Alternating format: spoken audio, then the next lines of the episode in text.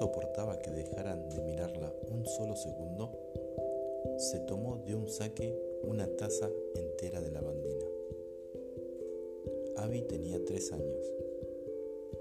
Primero sonrió, quizá por el mismo asco. Después arrugó la cara en un asustado gesto de dolor. Cuando mamá vio la taza vacía colgando de la mano de Abby, se puso más blanca todavía que Abby.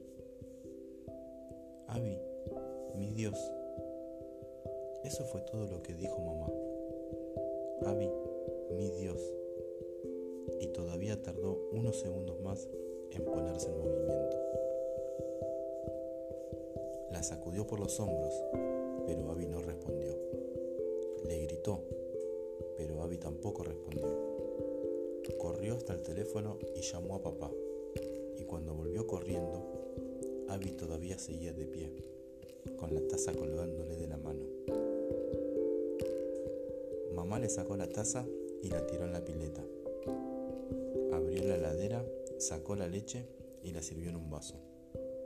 Se quedó mirando el vaso, luego a Abby, luego el vaso y finalmente tiró también el vaso a la pileta. Papá, que trabajaba muy cerca de casa, llegó casi de inmediato, dio tiempo a mamá a hacer todo el show del vaso de leche una vez más, antes de que él empezara a tocar la bocina y a gritar.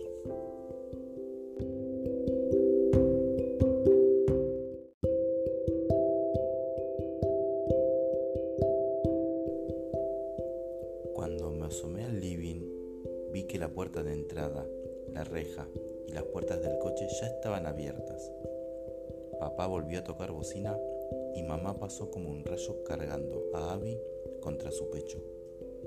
Sonaron más bocinas y mamá, que ya estaba sentada en el auto, empezó a llorar. Papá tuvo que gritarme dos veces para que yo entendiera que era a mí a quien le tocaba cerrar. Hicimos las diez primeras cuadras en menos tiempo de lo que me llevó cerrar la puerta del coche y ponerme el cinturón. Pero cuando llegamos a la avenida, el tráfico estaba prácticamente parado. Papá tocaba bocina y gritaba, voy al hospital, voy al hospital. Los coches que nos rodeaban maniobraban un rato y milagrosamente lograban dejarnos pasar. Pero entonces un par de autos más adelante, todo empezaba de nuevo. Papá frenó detrás de otro coche, dejó de tocar bocina y se golpeó la cabeza contra el volante. Nunca lo vi hacer una cosa así. Hubo un momento de silencio y entonces se incorporó y me miró por el espejo retrovisor. Se dio vuelta y me dijo, sácate la bombacha. Tenía puesto mi jumper del colegio. Todas mis bombachas eran blancas, pero eso era algo en lo que yo no estaba pensando en ese momento y no podía entender el pedido de papá. Apoyé las manos sobre el asiento para sostenerme mejor. Miré a mamá y entonces ella gritó, Sácate la puta bombacha. Y yo me la saqué. Papá me la quitó de las manos bajó la ventanilla, volvió a tocar bocina y sacó afuera mi bombacha. La levantó bien alto mientras gritaba y tocaba bocina, y toda la avenida se dio vuelta para mirarla.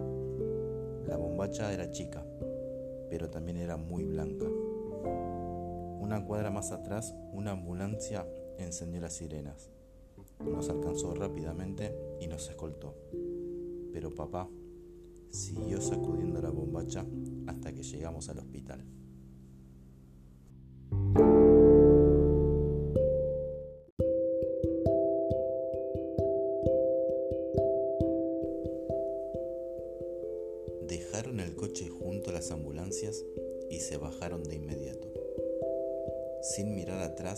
Mamá corrió con Abby y entró en el hospital.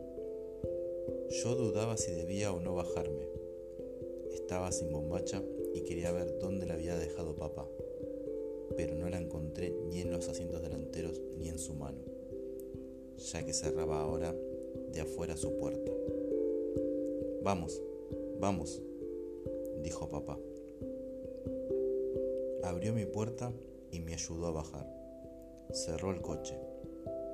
Me dio unas palmadas en el hombro cuando entramos al hall central. Mamá salió de una habitación del fondo y nos hizo una seña. Me alivió ver que volvía a hablar.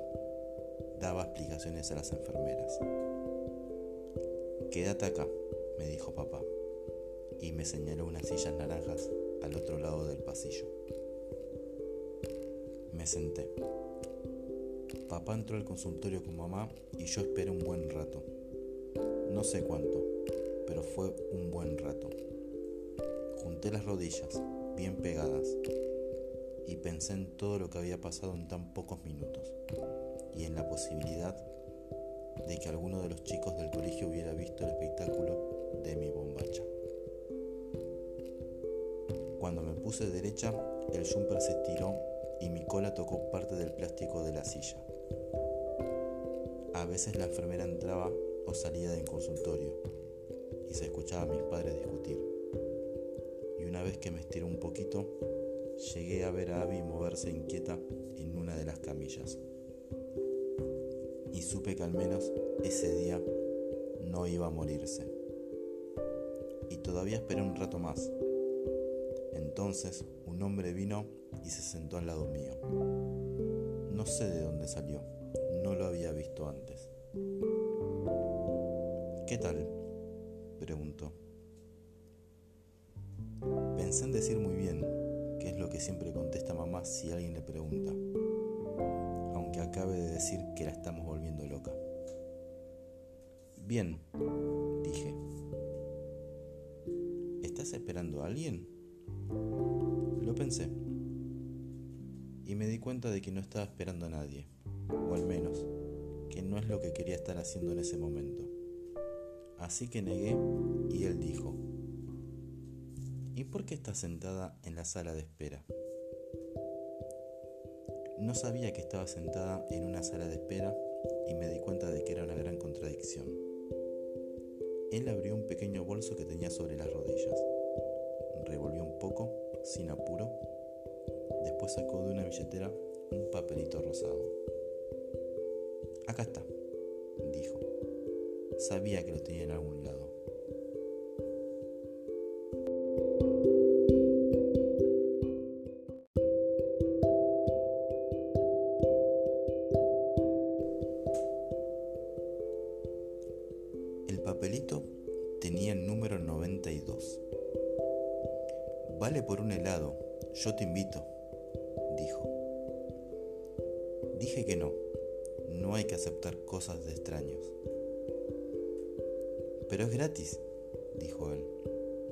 Me lo gané.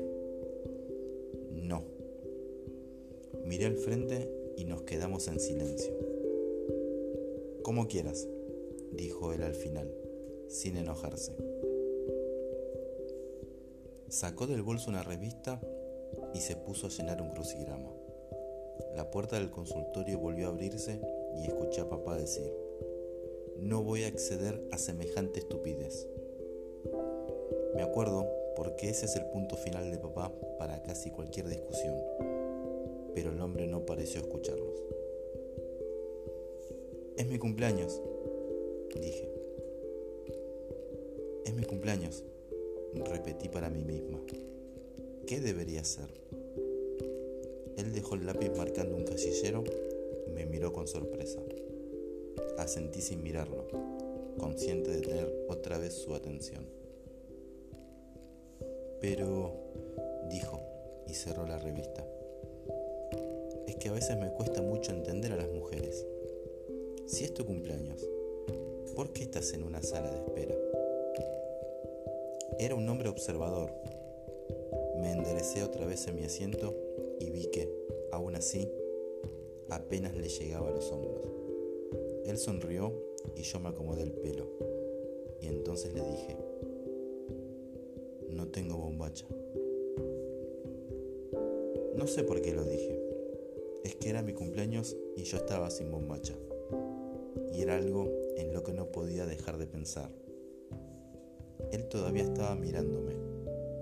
Quizás se había asustado u ofendido y me di cuenta que, aunque no era mi intención, había algo grosero en lo que acababa de decir. Pero es tu cumpleaños. Asentí. No es justo. Uno no puede andar sin bombacha el día de su cumpleaños. Ya sé, dije. Y lo dije con mucha seguridad, porque acababa de descubrir la injusticia a la que todo el show de Abby me había llevado. Él se quedó un momento sin decir nada. Luego miró hacia los ventanales que daban al estacionamiento. Yo sé dónde conseguir una bombacha, dijo. ¿Dónde? Problema solucionado. Guardó sus cosas y se incorporó. Dudé en levantarme, justamente por no tener bombacha, pero también porque no sabía si él estaba diciendo la verdad. Miró hacia la mesa de entrada y saludó con una mano a los asistentes.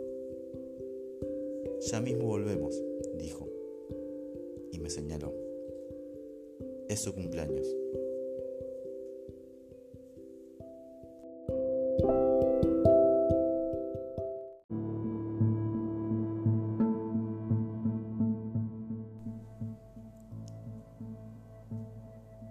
Salimos al estacionamiento. De pie yo apenas pasaba su cintura. El coche de papá seguía junto a las ambulancias. Un policía le daba vueltas alrededor, molesto. Me quedé mirándolo y él nos vio alejarnos. El aire me volvió las piernas y subió acompañando mi jumper. Tuve que caminar sosteniéndolo, con las piernas bien juntas. Mi Dios y la Virgen María, dijo él, cuando se volvió para ver si lo seguía y me vio luchando con mi uniforme. Es mejor que vayamos rodeando la pared. No digas mi Dios y la Virgen María, dije, porque eso era algo de mamá y no me gustó como lo dijo él. Ok, darling, dijo. Quiero saber a dónde vamos. Te estás poniendo muy quejillosa. Y no dijimos nada más. Cruzamos la avenida y entramos a un shopping. Era un shopping bastante feo. No creo que mamá lo conociera. Caminamos hasta el fondo, hacia una gran tienda de ropa. Una realmente gigante que tampoco creo que mamá conociera. Antes de entrar, él dijo, no te pierdas, y me dio la mano que era fría pero muy suave. Saludó a las cajeras con el mismo gesto que hizo los asistentes a la salida del hospital, pero no vi que nadie le respondiera. Avanzamos entre los pasillos de ropa. Además de vestidos, pantalones y remeras, había también ropa de trabajo. Cascos, jardineros amarillos, como los de los basureros, guardapolvos de señoras de limpieza, batas de plástico y hasta algunas herramientas. Me pregunté si él compraría su ropa acá y si usaría alguna de esas cosas y entonces también me pregunté cómo se llamaría. Es acá, dijo. Estábamos rodeados de mesadas de ropa interior masculina y femenina. Si estiraba la mano, podía tocar un gran contenedor de bombachas gigantes, más grandes de las que yo podría haber visto alguna vez, y a solo tres pesos cada una. Con una de esas bombachas podían hacerse tres para alguien de mi tamaño. Esas no, dijo él, acá, y me llevó un poco más allá, a una sección de bombachas más pequeñas. Mira todas las bombachas que hay, ¿Cuál será la elegida, mi lady?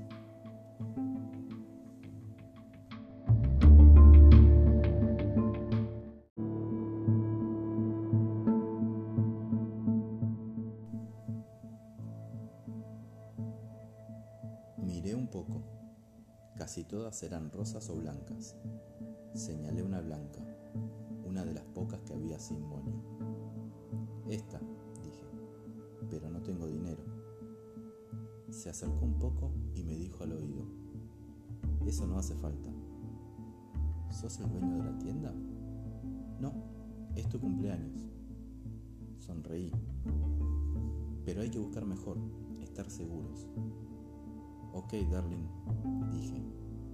No digas ok, darling, dijo él, que me pongo quisquilloso.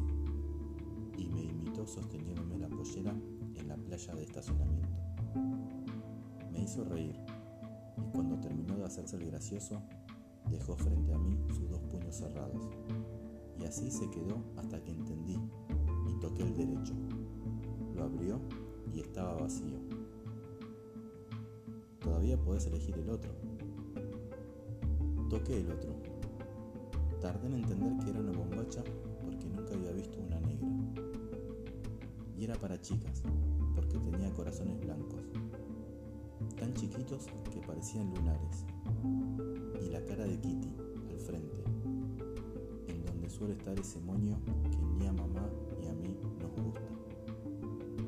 Hay que probarla, dijo. Apoyé la bombacha en mi pecho. Otra vez la mano y fuimos hasta los probadores femeninos, que parecían estar vacíos. Nos asomamos. Él dijo que no sabía si podría entrar, que tendría que hacerlo sola. Me di cuenta de que era lógico, porque, a no ser que sea alguien muy conocido, no está bien que te vean en bombacha. Pero me daba miedo entrar sola al probador, entrar sola o algo peor, salir encontrar a nadie. ¿Cómo te llamas? Pregunté. Eso no puedo decírtelo. ¿Por qué? Él se agachó, así quedaba casi a mi altura, quizás yo unos centímetros más alta. Porque estoy ojeado. ¿Ojeado? ¿Qué es estar ojeado? Una mujer que me odia dijo que la próxima vez que yo diga mi nombre me voy a morir. Pensé que podía ser otra broma, pero lo dijo todo muy serio. ¿Podrías escribírmelo? ¿Escribirlo? Si lo escribieras no sería decirlo, sería escribirlo. Y si sé tu nombre, puedo llamarte, y no me daría tanto miedo entrar sola al probador. Pero no estamos seguros. Y si para esa mujer escribir es también decir, si con decir ella se refirió a dar a entender, a informar mi nombre del modo que sea, ¿y cómo se enteraría? La gente no confía en mí y soy el hombre con menos suerte del mundo. Eso no es verdad, eso no hay manera de saberlo. Yo sé lo que te digo. Miramos juntos la bombacha en mis manos. Pensé que mis padres podrían estar terminando. Pero es mi cumpleaños, dije. Quizás sí lo hice a propósito, pero así lo sentí en ese momento. Los ojos se me llenaron de lágrimas. Entonces él me abrazó. Fue un movimiento muy rápido. Cruzó sus brazos a mis espaldas y me apretó tan fuerte que mi cara quedó un momento hundida en su pecho. Después me soltó. Sacó su revista y su lápiz, escribió algo en el margen derecho de la tapa, tres veces antes de dármelo. No lo leas, dijo. Se incorporó y me empujó suavemente hacia los cambiadores. Dejé pasar cuatro vestidores vacíos, siguiendo el pasillo, y antes de juntar valor y meterme en el quinto, guardé el papel en el bolsillo de mi jumper. Me volví para verlo y nos sonreímos. Me probé la bombacha, era perfecta. Me levanté el jumper para ver bien cómo me quedaba. Era tan pero tan perfecta, me quedaba increíblemente bien. Papá nunca me la pediría para revolearla detrás de las ambulancias, e incluso si lo hiciera, no me daría tanta vergüenza que mis compañeros la vieran. Mirá qué bombacha tiene esa piba, pensarían. Qué bombacha tan perfecta. Me di cuenta que ya no podía sacármela. Cuenta de algo más. Y es que la prenda no tenía alarma. Tenía una pequeña marquita en el lugar donde suelen ir las alarmas, pero no tenía ninguna alarma. Me quedé un momento más mirándome al espejo y después no aguanté más y saqué el papelito. Lo abrí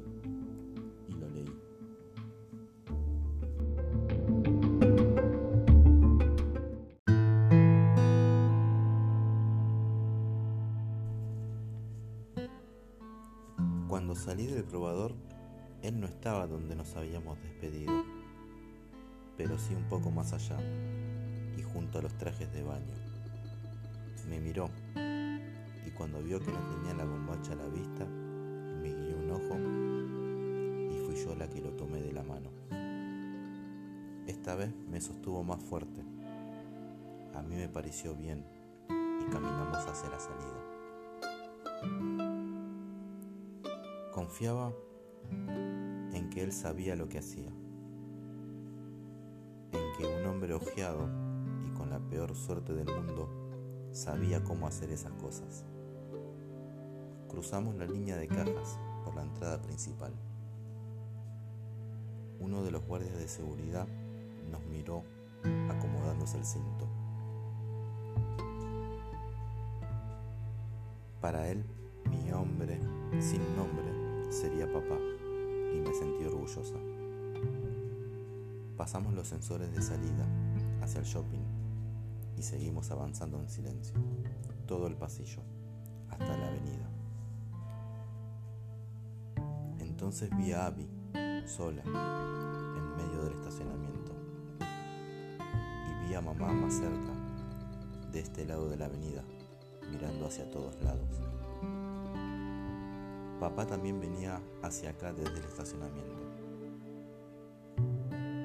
Seguía a paso rápido al policía que antes miraba su coche y en cambio ahora señalaba hacia nosotros. Pasó todo muy rápido.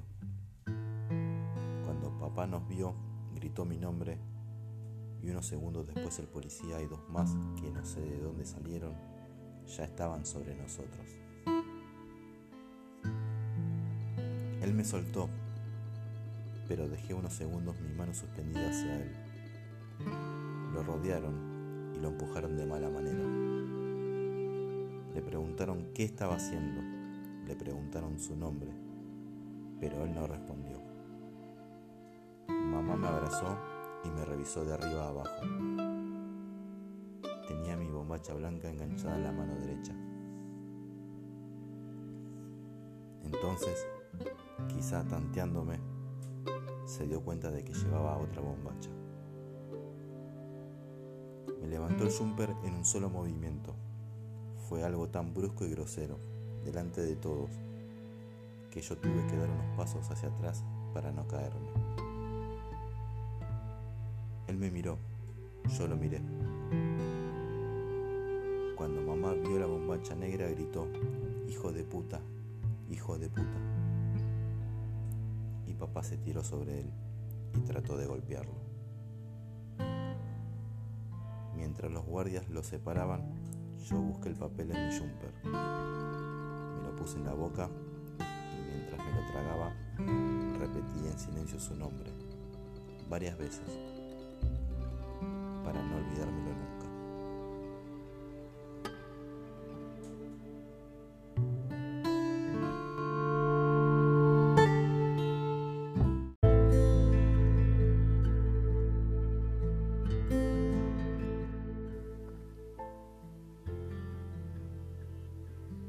Sin suerte. Un cuento de Samantha Schweblin.